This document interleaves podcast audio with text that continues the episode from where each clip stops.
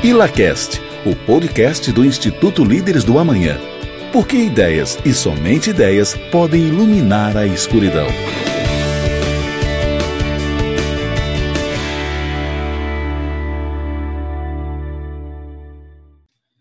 Olá, você está no ILACAST. Seja muito bem-vindo. O Líderes do Amanhã é um instituto que busca formar jovens lideranças empresariais comprometidas com os ideais da liberdade e o Estado de Direito.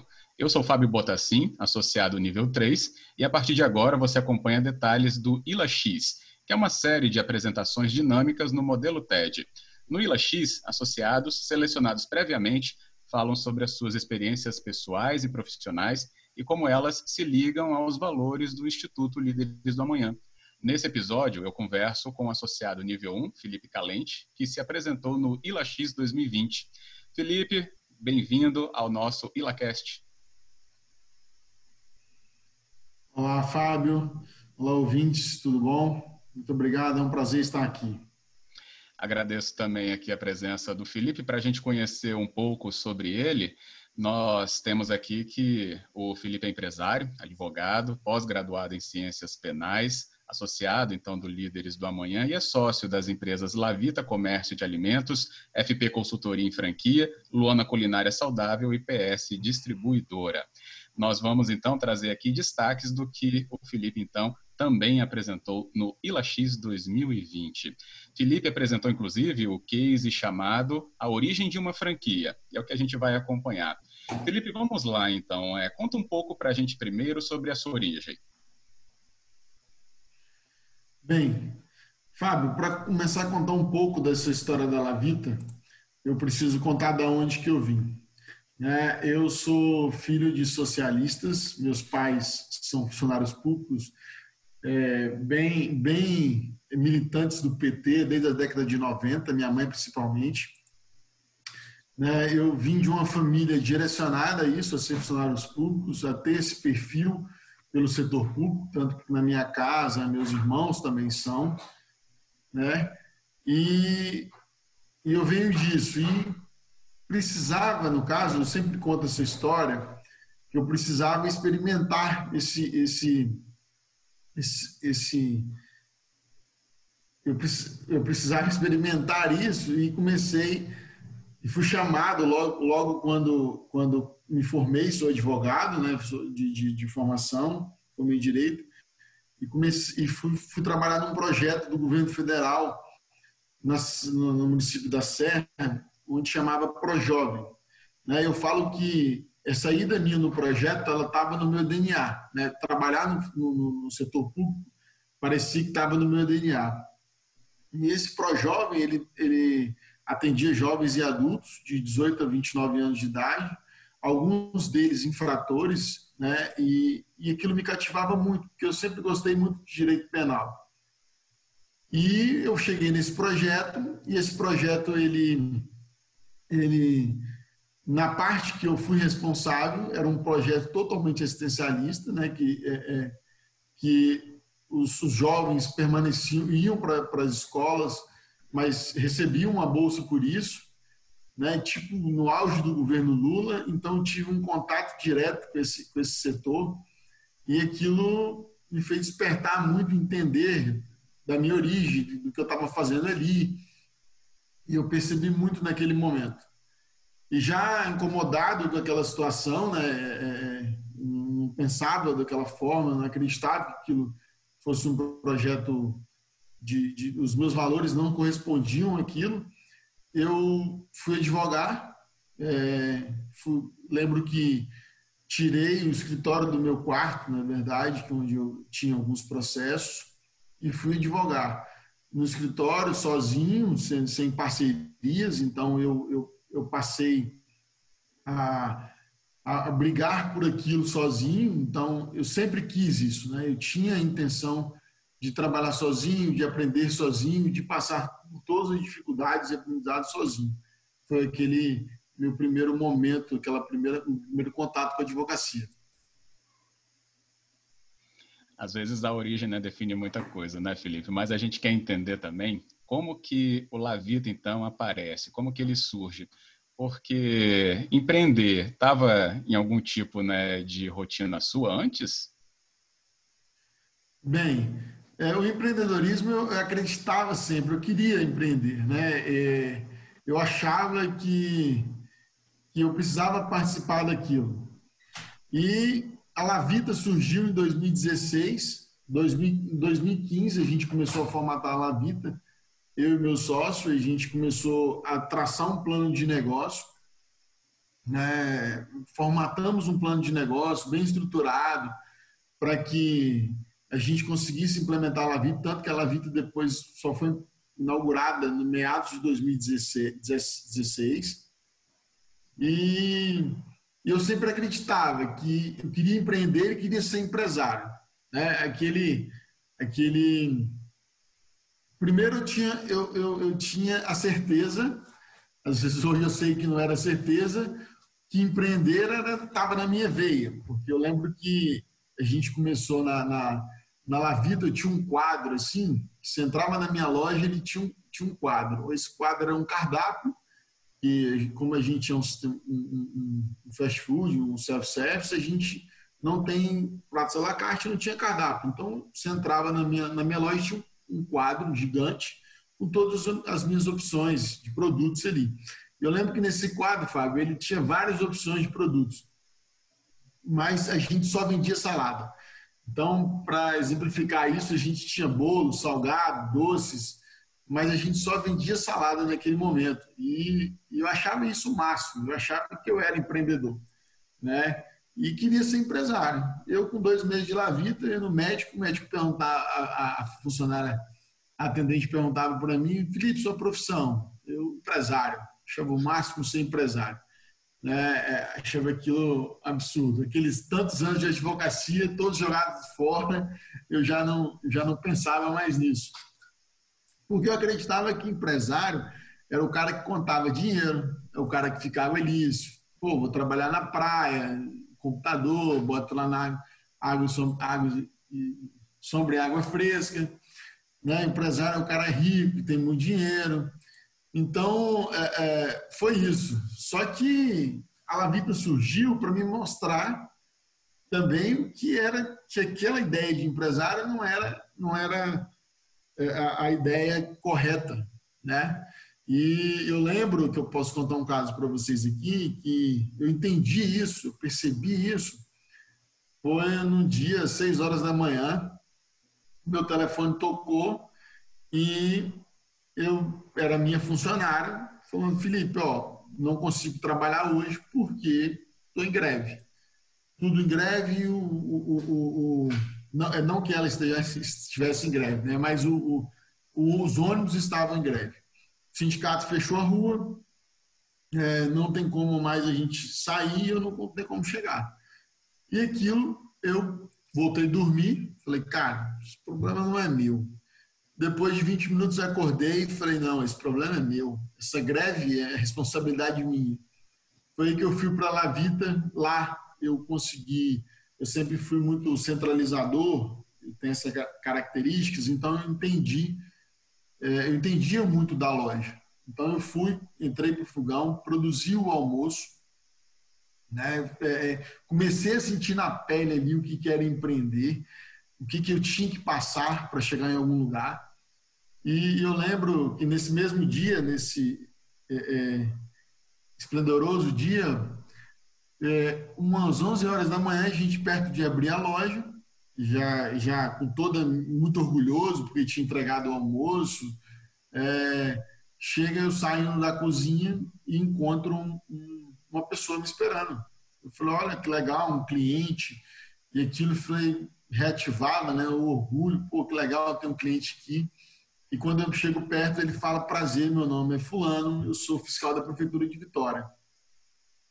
E aquilo eu tive a vontade de pensar, né? Falei, cara, será que você, o que você está fazendo aqui, né?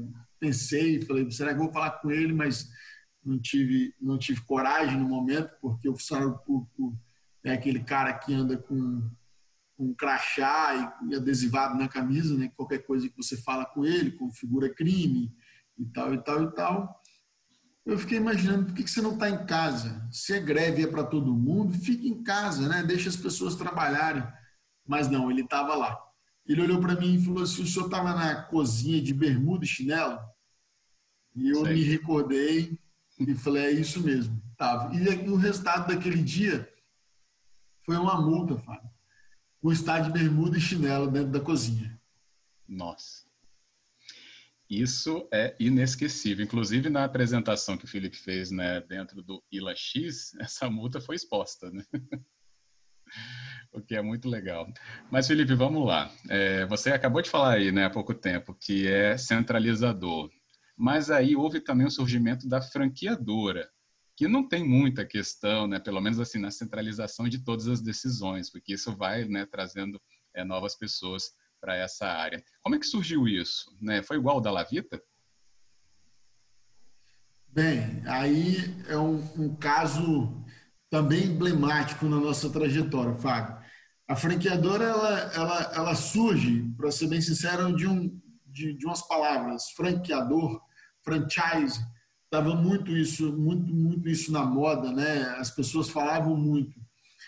E a Lavita, ela veio, como eu falei com você, de uma formatação, de um plano de negócio bem definido, e a franqueadora surgiu do supetão.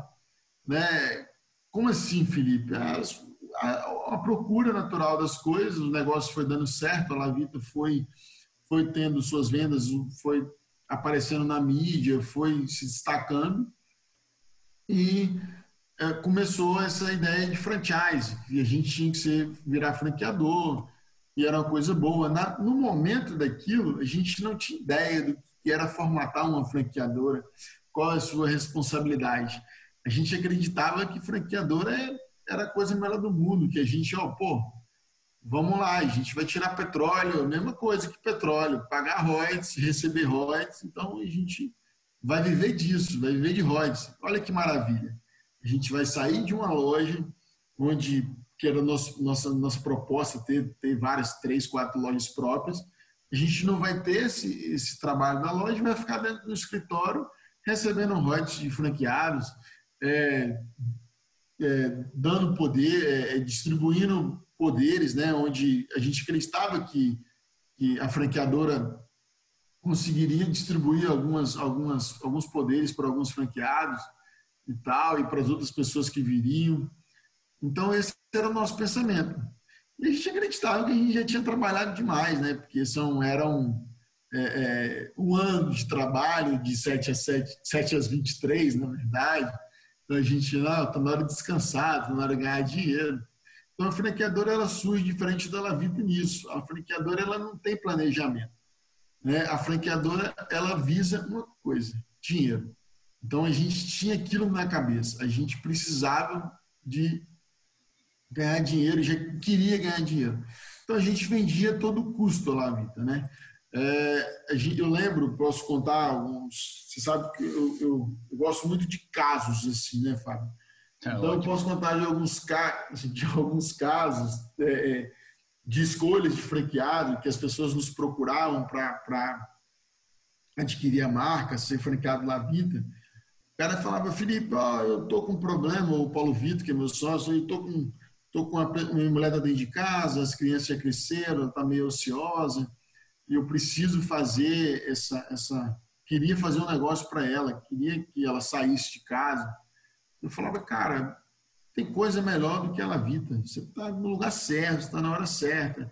Então a gente não olhava muito o tipo de franqueado é, é, é e a gente não entendia isso a gente descobriu que a responsabilidade daquele momento, daquela escolha, era nossa posteriormente. Mas naquele momento a gente não sabia.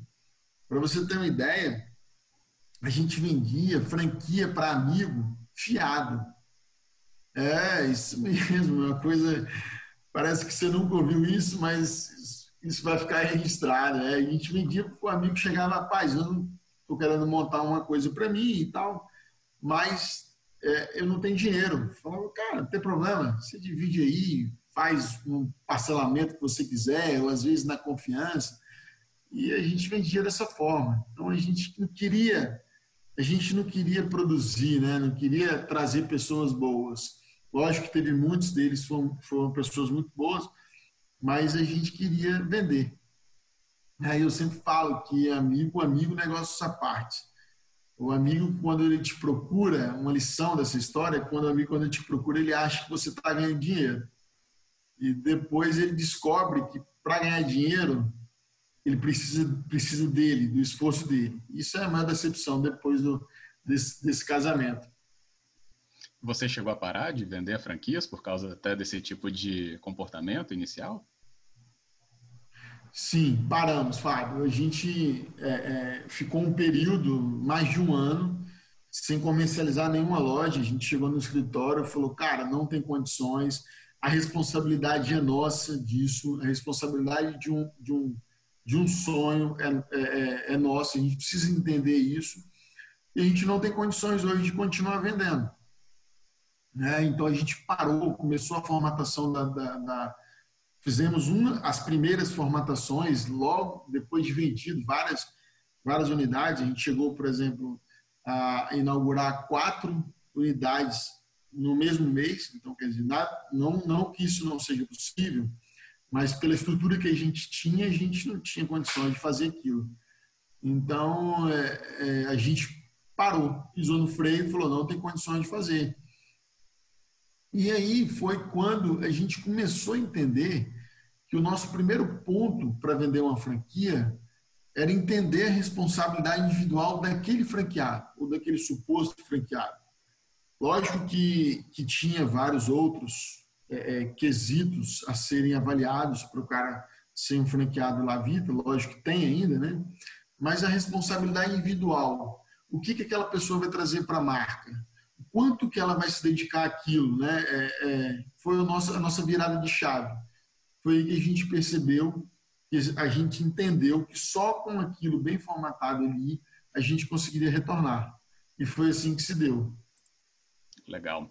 Bem, da advocacia para o ensinamento do empresário, para aquele dia na cama na greve de ônibus, a multa que chegou e foi exposta para todo mundo, depois desse ensinamento todo né, em relação à relação que se tem né, nos negócios, como é que está hoje a rede de lojas da Lavita em números? Tem números para serem apresentados? Bem, e de, de, depois de tudo que você falou, né, eu falo que depois dessa, desse entendimento da responsabilidade do franqueado, a Lavita voltou muito mais sólida para as suas vendas. A franqueadora, eu falo, né? Porque a franqueadora ela vive de resultados e ela precisa ter resultados e a gente conseguiu, com toda essa formatação, comercializar 19 lojas. Abrimos para três estados, né? Hoje a Lavita ela ela está em quatro estados. É, nós vendemos é, unidades dentro do, do, do, da, da, pandemia. Né? Isso é muito importante porque a gente fez o franqueado entender aonde ele está querendo é, entrar a gente entender o franqueado, o que, que ele quer nos entregar, qual a responsabilidade dele com a marca. Então, passa-se uma segurança de ambas as partes, que a gente é capaz de, de, de progredir mesmo nesse, nesse setor de crise. Nós montamos um conselho consultivo com outros empresários de outros ramos, para que pudesse nos auxiliar né, é, nessa questão de, de venda. Então, a Lavita, com todos esses, com esse crescimento, é uma coisa que eu falo para você. Hoje, a Lavita já entregou aos nossos clientes mais de um milhão de pratos, né? com muito orgulho, de uma loja que surgiu em 2016, de uma, de uma franqueadora que surgiu a trancos e barrancos, com vários defeitos, com vários erros. A gente conseguiu um número expressivo desse, uma comercialização de unidades dentro de um momento de crise. Então, a Lavita ela se resume a isso em números. Ótimo. Fora do Espírito Santo, quais, quais estados mesmo estão? Estamos na Bahia, Minas Gerais e São Paulo. E vendeu ainda durante a pandemia, que é um destaque, né? Vide tudo que se acompanha em relação a essa consequência, né?